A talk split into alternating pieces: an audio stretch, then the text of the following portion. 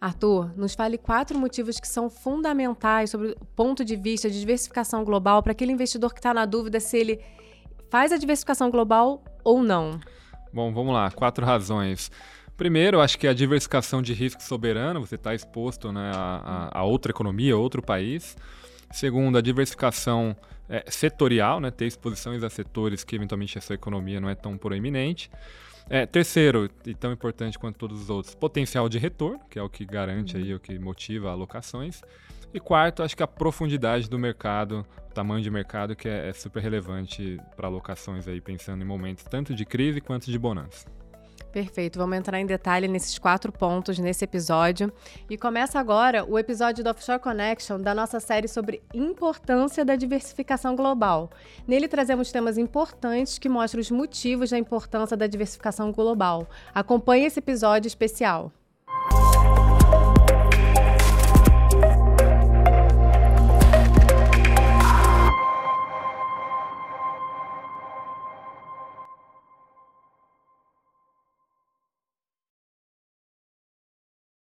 Bem-vindos a mais um episódio do Offshore Connection. Eu sou Carol Camura, do time de Portfólio Solutions, e estou com o economista do time de Portfólio Solutions, Arthur Mota. Seja bem-vindo, primeira vez aqui, é um prazer tê-lo aqui.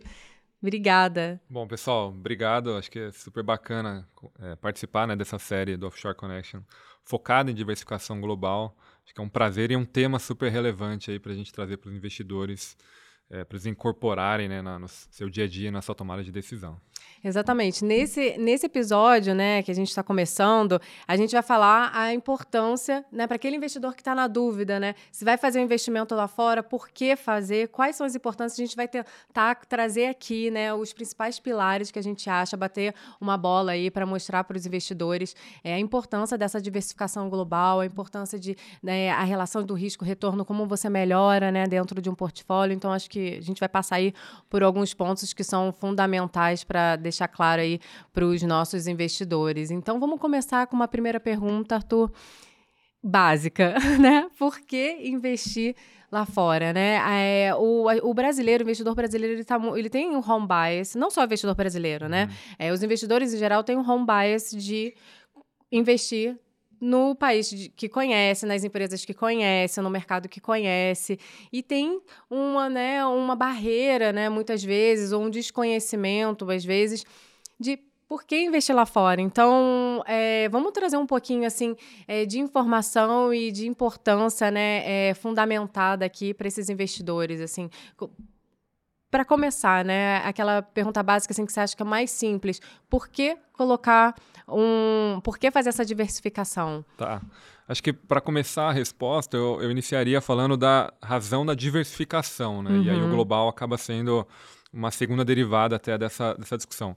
A diversificação, se a gente for pegar né, a, o que, que, principalmente quem estuda portfólio management e, e, e tem uma, uma visão de um prazo um pouco mais estendido, é o que a gente chama de o único almoço grátis que você tem uhum. no mercado financeiro. Tem uma frase do, do Markowitz, né, que é um, um economista que ganhou Nobel, né, tratando de diversificação. É, justamente porque você consegue construir o seu portfólio com ativos que é, você busca uma certa descorrelação entre elas, uhum. entre esses ativos. Né? Então, seja um ativo onde enquanto um está caindo, o outro está subindo, uhum. ou enquanto um está subindo, o outro está subindo também, mas por razões diferentes. Uhum.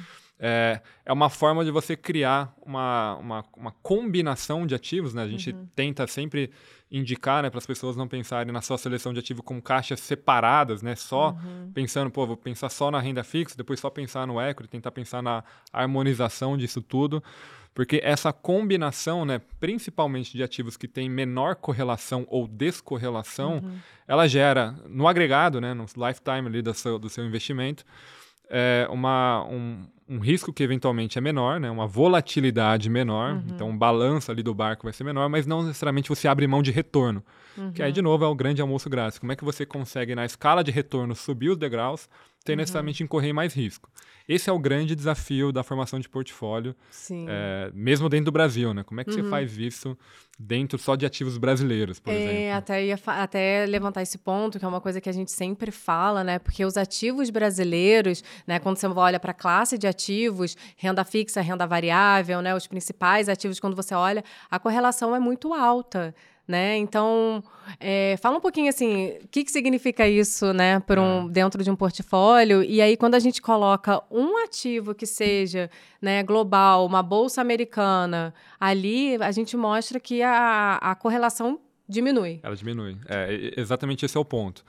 É, e como você comentou, né, a relação, a correlação, né, a uhum. covariância entre os ativos domésticos, seja em renda fixa é, ou no mercado de equities é muito alta. A gente está falando aí no pegar Brasil. nos últimos no Brasil, uhum. né? Pegar nos últimos dois anos, a correlação uhum. é, da variação ela é praticamente 0,8, 0,9, uhum. né? Ou uhum. seja, a variação e a direção uhum. da variação é, é, é, igual. é, igual. E por que isso? Porque em mercados emergentes, o Brasil naturalmente é um mercado uhum. emergente.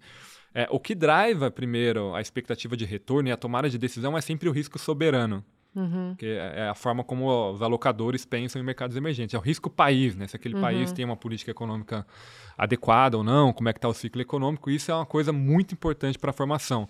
Em países mais maduros, obviamente o risco soberano importa, mas a parte micro, né, a formação das empresas, etc., ela tem é, também uma participação muito maior. Então você consegue ter uma descorrelação, porque cada empresa lá fora tem a sua própria dinâmica, o seu próprio setor, uhum. e tem o seu caminho um pouco diferenciado. Aqui no Brasil, as empresas, por mais que tenham seus setores e os seus problemas diferenciados, você tem um risco que a gente chama de sistêmico, uhum. né, e é uhum. muito é, é, puxado né, pelo risco soberano, pelo risco nacional, que acaba fazendo com que eles se, me se, se mexem muito juntos, né? Uhum. É, até a forma como a indústria é construída, né? Os alocadores, né, principalmente fundos de investimento, acabam tendo que tomar algumas decisões que fazem com que os ativos é, andem junto, mesmo comparando entre classes. Então, a renda uhum. fixa é muito correlacionada é, com o mercado de equity. Lá fora, eles têm uma certa descorrelação. Um acaba até servindo como hedge para o outro uhum. no longo prazo, o que a gente não tem aqui em mercados emergentes, não tem aqui no Brasil. Por uhum. isso, como você comentou, quando você coloca um ativo de fora, primeiro, aquele ativo ele é, ele é, ele é drivado, né, ele é impactado por, digamos, problemas ou virtudes de outra economia. Então, Sim. você já tira esse primeiro risco. Tem outros é, fatores externos. Outros fatores externos. Sejam positivos, mas, obviamente, é, é, os negativos a gente acaba olhando também com mais cuidado. Uhum. E só por colocar isso, né, a, a, a variação diária do seu portfólio muda quando você tem, por exemplo, um ambiente doméstico ruim, se a gente tivesse uhum. uma crise, alguma coisa nesse sentido, aquele outro ativo vai estar tá rodando em outra frequência. Então, você sofre menos o impacto. A gente está falando aí de correlações, inclusive, negativas, negativas. ou muito baixas. Né? Uhum. Então, você está uhum. falando de uma correlação zero, ou seja, não tem nenhuma relação com o outro, ou, de fato, negativas. Quando um está subindo, o outro está uhum. é, caindo. Então, acho que esse é o principal fator. E, de novo, né, vamos pegar aqui para ficar mais simples, é, Estados Unidos e Brasil. É, a gente sabe que são economias muito diferentes, né? uhum. né? Então, até a, não só o tamanho né? da economia, mas a dinâmica, inclusive setorial, tá? Uhum. É, os Estados Unidos, e, e, até de crescimento, tá? O Brasil, uhum. apesar de ser um, um, país emergente, o CAGR, né? O, poten o crescimento dos últimos é, 20 anos, assim, ele, ele, ele é alto, mas, assim, não é nada espetacular comparado é, a países desenvolvidos. Assim, uhum. A gente está uhum. falando de um número muito próximo de 2%. A economia americana também cresceu, é, a gente está falando de 2,3% contra 2,1%. Uhum. É muito próximo esse crescimento, até porque o Brasil teve mais crises no meio do caminho, uhum. né? teve uhum. dois anos de recessão lá em 15 e 16, balança um pouco mais. É, então, nem, nem, nem pela via do crescimento necessariamente a gente conseguiria explicar. É diferente quando você olha, por exemplo, um país asiático emergente que tem uma taxa de crescimento muito mais avantajada, né? 5, 6, 7, 8%, uhum. aí você conseguiria justificar um pouco mais pela via é, desse crescimento. É, nesse sentido, a gente entende que os Estados Unidos é uma economia pujante, tem um potencial, não só o crescimento realizado, mas o potencial também é muito alto, tá? Uhum. Você pegar o Focus, por exemplo, hoje, dessa, a última divulgação de segunda-feira, e olhar lá os números de 25, 26 e 27 de PIB Brasil, normalmente é o período onde o economista que está respondendo o Fox, ele coloca o potencial da economia brasileira, algo próximo de 1,9. O potencial da economia é, americana de crescimento, segundo as estimativas do próprio CBO, que é o órgão é, do Senado ali do Congresso que faz essas estimativas de longo prazo, é 1,8. Uhum. A gente está falando ali de 10 bases de diferença. Então, Sim. a gente está falando de economias que crescem muito parecido. Uhum. Obviamente, o que muda é a composição setorial dessas economias, né? E aí os Estados uhum. Unidos têm uma participação muito grande de tecnologia que o Brasil, né, não, a gente tem obviamente a nossa empresa de tecnologia, o nosso segmento, mas ele é menos proeminente uhum. e está menos na fronteira, né, no, no, no relativo a algumas uhum. novas oportunidades. Então, é, é outra forma também de ver essa diversificação. De ver. É, a gente tem essa questão do risco-retorno, da correlação dos ativos na, no, na composição de um portfólio, né? Que é uma coisa, né? É, é um ponto. Aí entrando, pegando esse gancho aí que você está falando, né? Da concentração de tecnologia. Concentração não, né? No Brasil tem a não concentração a, é, de tecnologia. Não tem muito, né? Concentração de tecnologia, por exemplo, dentro da Bolsa. A Bolsa brasileira é muito concentrada em três setores, né? Que são bancos, commodities e é, utilities, Isso, né? É, e aí, é, o, a bolsa brasileira é muito concentrada e quando você olha, por exemplo, para a bolsa americana, você tem uma diversificação enorme de setores, né, de geografia, porque dentro da bolsa americana você também consegue diversificar em ativos que são globais, né, não necessariamente só Estados Unidos, mas também que são globais. Então já é um outro ponto também que é muito interessante para aquele investidor que está na dúvida, né? Ele entra ali ele vê uma diversificação enorme, é, um leque de opções para investir é, que são muito atrativos e interessantes, né? Perfeito. E, e, vamos pensar, né, focando aqui no setor de tecnologia, mas tem outros segmentos, é, o que, que, são mercados emergentes? Você tem mercados emergentes que são economias, como é o caso do Brasil, uhum. China, América Latina, e você tem setores que a gente pode chamar de emergentes, uhum. que a, a, ideia de emergente, é, ela traz a ideia que é algo que está surgindo, que vai te trazer um potencial de retorno maior, porque está começando e tem né, um valor para destravar maior. O segmento uhum. de, de, de, tecnologia é exatamente isso. Né? O, em 2023, por exemplo, o grande tema do ano é a inteligência artificial, que tem ganhado mais por eminência. E a gente sabe que quem lidera essa fronteira, essa, essa, esse desenvolvimento, são a, as companhias americanas, por exemplo. Seja, uhum. e que podem destravar valor, seja no mercado de equity, até no mercado de bonds, né? Que hoje né, a gente está convivendo né, com taxas de juros até mais altas, que antigamente não era uma oportunidade tão é, evidente como é agora, né, em dólar, com uma inflação também que roda mais alta.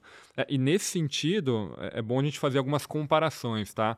Os Estados Unidos gasta basicamente 3% do PIB em pesquisa e desenvolvimento é, de uma forma agregada, em tecnologias. Uhum. Tá? A gente está falando de 700 bilhões de dólares. Muita coisa. É muita coisa. O Brasil gasta próximo de 1% e está dando próximo de 37 bi de dólar. Uhum. Então, olha de, a diferença de potencial de investimento.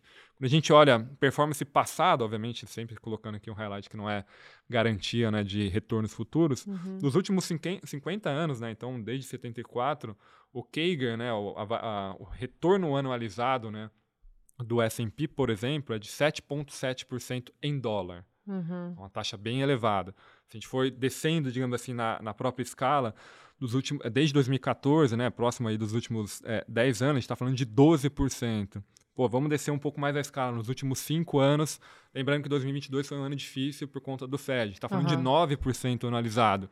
Isso plus é, a variação do dólar, né? Se você tiver, não tiver feito o hedge, alguma coisa assim, tiver sentindo de fato a variação da moeda, que é um outro tema que a gente pode abordar, uhum. o dólar, se, o real, na verdade, se desvalorizou em relação ao dólar, uma variação anual, né, média, né, o CAGR de 9% desde 2012. Então, você está falando aí de um ativo lá fora, passivo, que está dando entre 9% e 12%, dependendo da janela, plus 9% da desvalorização da moeda.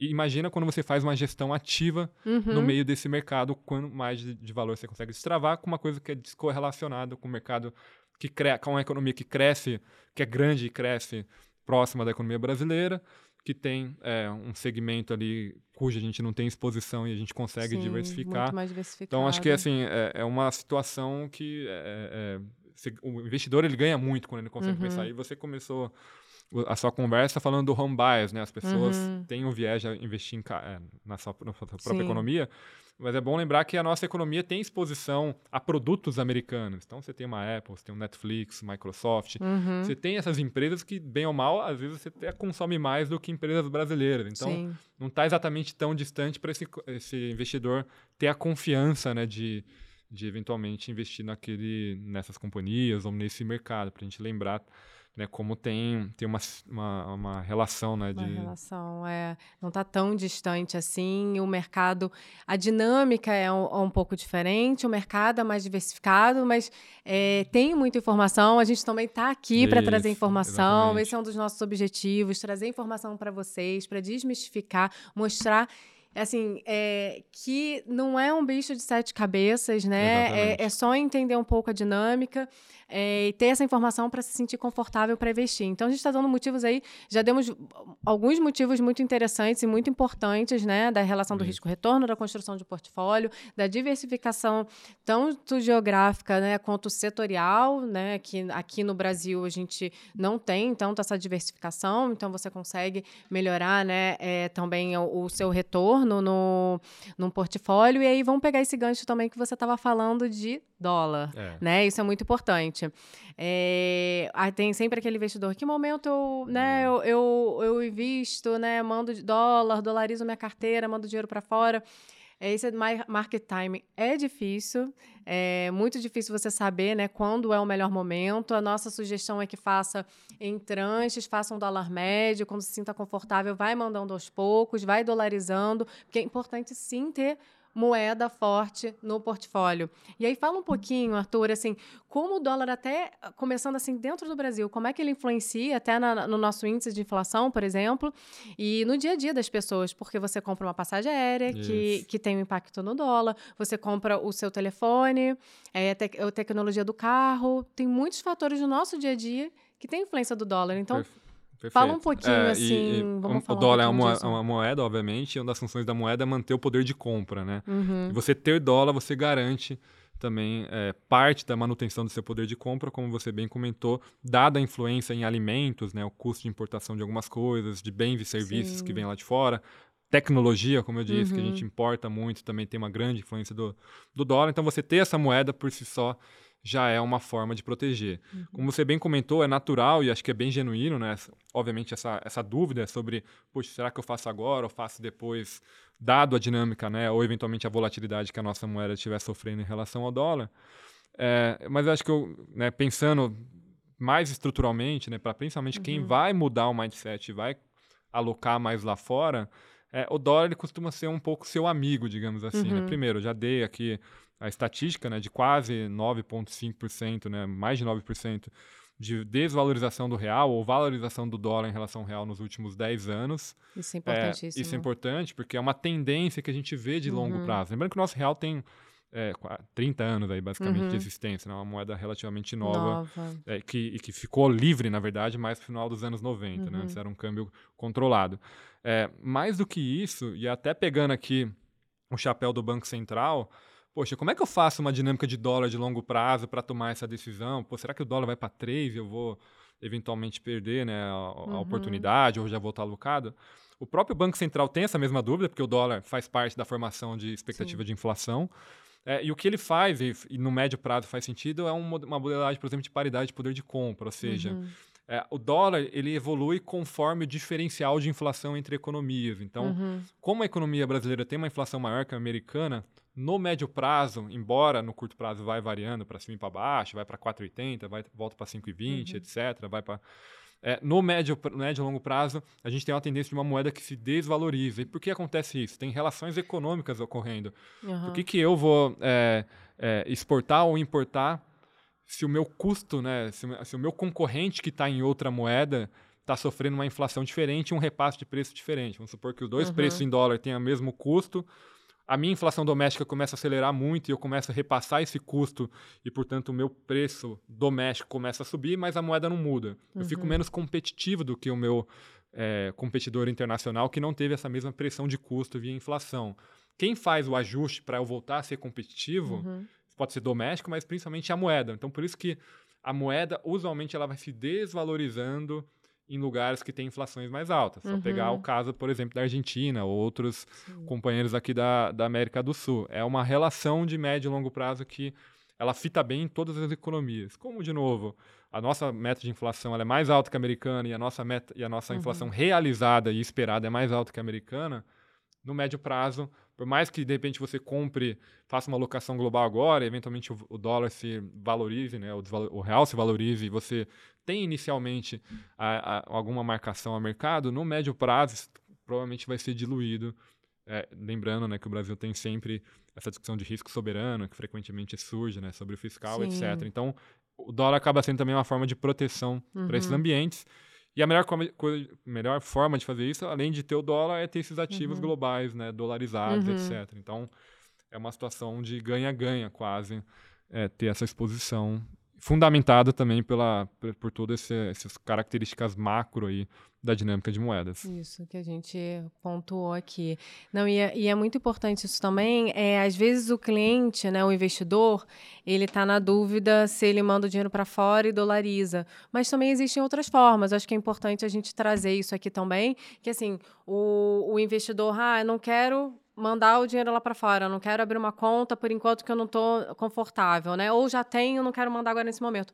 Ele, a gente tem ativos aqui, né, que a gente chama, né, os feeders locais de fundos, né, que estão lá fora, que o investidor pode acessar, né, com a estratégia de investimento no exterior, ele com proteção cambial ou sem proteção cambial, então ele consegue a, colocar um ativo, né, diversificando globalmente e colocando em real, aí depende se ele vai querer proteção ou não cambial, e ele também consegue fazer essa diversificação sem mandar o dinheiro lá para fora, se é um momento que ele não, né, não está confortável, não, né, ainda não, não, não quer, né? Exato.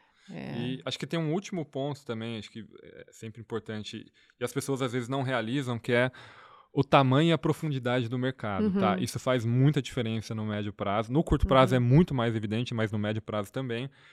É, um mercado que tem mais profundidade, que tem mais liquidez e tamanho, ele é menos afetado por questões técnicas, né? Então, se uhum. tem uma indústria, por exemplo, pegar aqui o caso do Brasil, né, que ao longo do tempo, por conta do mercado de renda fixa super atrativo, uhum. as pessoas migraram de renda variável para renda fixa. Uhum. Essa migração fez com que o fluxo, né, o dinheiro, o estoque e o fluxo migre para esse outro mercado. É, toda a indústria de renda variável, por exemplo, sofreu dificuldades, né? Porque foi esse que dinheiro aconteceu, né, nos últimos Exato, anos. esse dinheiro foi, né, minguando uhum. e você tem que tomar decisões com esse dinheiro que está saindo, né? uhum. né? Principalmente se você é um gestor, que é uma decisão super difícil. E eventualmente você tem que vender ou se desfazer de teses de investimento que você eventualmente você gosta, mas que pela definição do fluxo você tem que vender ou desfazer. Uhum.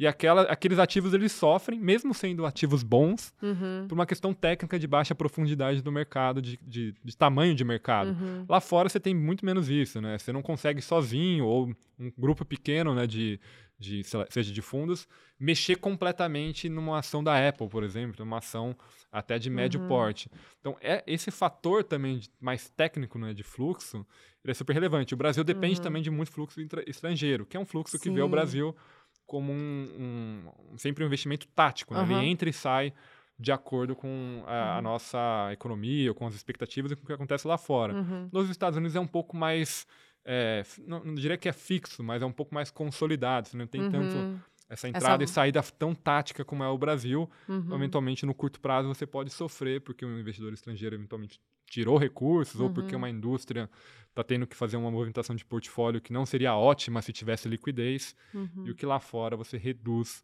esse prêmio de liquidez, né? Na, em termos técnicos, é o, é o nome que a gente dá para o retorno esperado. O retorno esperado brasileiro tem que ser maior porque a gente tem um uhum. prêmio de liquidez maior pelo menor tamanho de mercado. Então, quando você aloca mais né, num mercado robusto como o americano, uhum. próprio europeu também, você reduz né, essa, essas trepidações aí de curto e médio prazo por fatores completamente técnicos e você reduzindo isso até o seu behavior, até o seu comportamento é melhor uhum. como investidor porque você não se assusta Sim. ou enfim, sob pressão você não comete Sim. eventualmente um erro. Não, excelente ponto, muito bom. Acho que com, passamos aqui por, pelos principais pontos, né, para aquele investidor que está na dúvida, invista ou não invista, por que colocar, né, um ativo, um ativo global dentro do portfólio. Acho que trouxemos assim, obrigada é, por estar tá aqui, muito bom trocar essa bola com você é, e ter trazer esse conhecimento aqui para os nossos investidores, a importância da diversificação global. Boa, obrigado mais uma vez pelo convite. Fique à vontade para os próximos papos e acho que é uma série super importante para para o alocador brasileiro, para o investidor brasileiro. Uhum. É, e, acho que a gente cada vez mais tem tido oportunidades, seja de veículos, produtos, né? Acho que tem toda uma uhum. intenção de cada vez mais é, ter essa participação de, de, e colher né, os frutos da diversificação global.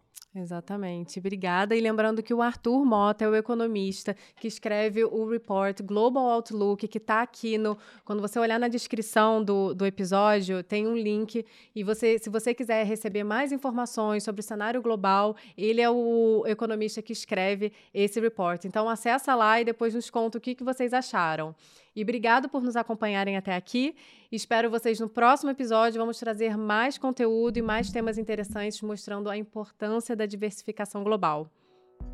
Chegamos ao final de mais uma edição do Offshore Connection. Esperamos que você tenha gostado e que as informações compartilhadas tenham sido úteis para expandir o seu conhecimento sobre diversificação global. Esperamos que tenha gostado do conteúdo e que tenha sido útil para a sua estratégia de investimentos. Até a próxima!